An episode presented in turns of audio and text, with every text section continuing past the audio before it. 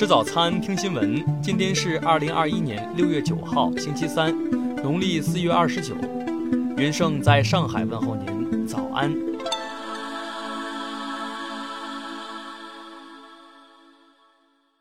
首先来关注头条消息。据俄媒报道，近日，俄罗斯国际事务委员会项目主管伊万·莫季费耶夫在圣彼得堡国际经济论坛上表示。近年来，中国针对华盛顿的不友好政策建立了反制裁机制。俄罗斯对这一经验感兴趣。他说，华盛顿制裁俄罗斯和中国的范围和对象都有所不同。对于俄罗斯是石油天然气领域企业，对于中国是电信公司。即便如此，中国公司如何努力用本国研发成果来取代美国人禁止对华供应的产品，这一问题令俄罗斯感兴趣。基莫菲耶夫表示：“我们预计美国对中国和俄罗斯的制裁压力将进一步增加，因此在制裁议程上正出现新的领域。近年来，我们看到了中国反制裁工具的发展，为回应华盛顿不友好政策而制定本国反制裁政策。俄罗斯对这一经验非常感兴趣。”听新闻早餐知天下大事，下面来关注国内新闻。国防部新闻发言人吴谦昨日指出，美国议员搭乘军机访台，利用台湾问题搞政治秀，挑战一个中国原则，妄图达到所谓以台制华的目的，这是非常恶劣的政治挑衅。我们对此表示坚决反对。近日，全国扫黄打非工作小组作出安排，多部门即日起至国庆节前开展净网集中行动。专项整治网上有害信息和不良内容，着力唱响网络主旋律，弘扬网络正能量。国务院近日发文，提出完善家庭监护支持政策，全面落实产假等生育类假期制度和哺乳时间相关规定，鼓励有条件的地区探索开展育儿假试点。国家卫健委昨日表示，二零二零年全国婴儿死亡率下降到百分之五点四。五岁以下儿童死亡率下降到百分之七点五，优于全球中高收入国家平均水平。最高检昨日披露，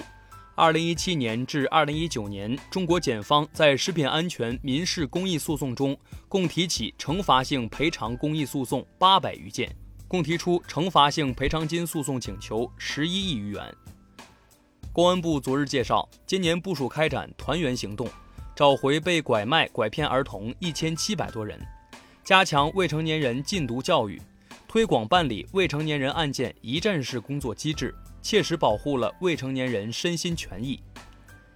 工信部中央网信办日前联合发布关于加快推动区块链技术应用和产业发展的指导意见，明确到二零二五年，区块链产业综合实力达到世界先进水平，产业初具规模。数据显示，截至本月七号，三十一个省和新疆生产建设兵团累计报告接种新冠病毒疫苗七万九千四百一十三点四万剂次。下面来关注国际新闻。美国中央司令部日前表示，美国从阿富汗撤军进程已完成大约一半，预计在九月期限前完成从阿富汗全面撤军。美国联邦最高法院当地时间七号裁定，非法入境美国但获得临时保护身份的移民将不得申请永久居留权。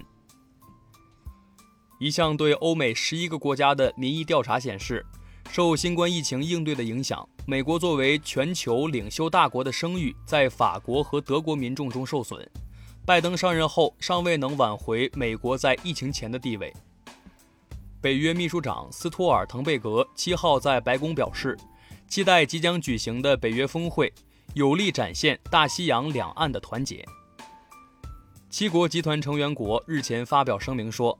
支持把全球最低企业税率设为至少百分之十五，并将在改革国际税收规则、取消数字服务税等领域进行协调。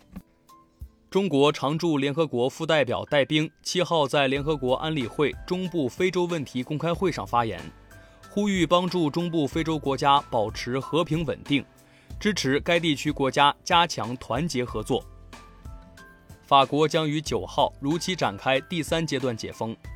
多项最新数据显示，新冠疫情趋缓。专家预测，夏季的疫情形势将比较平稳，但仍呼吁民众保持谨慎。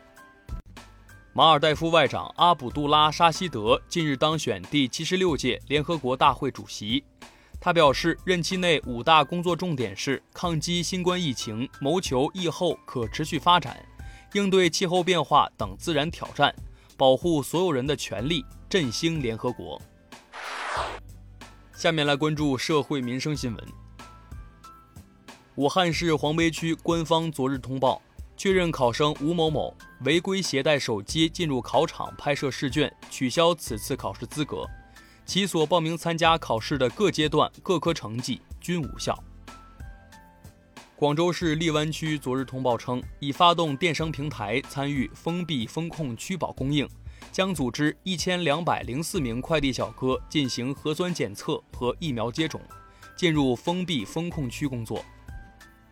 上海市黄浦区人民检察院昨日表示，提前介入一起大学教师持刀杀人案，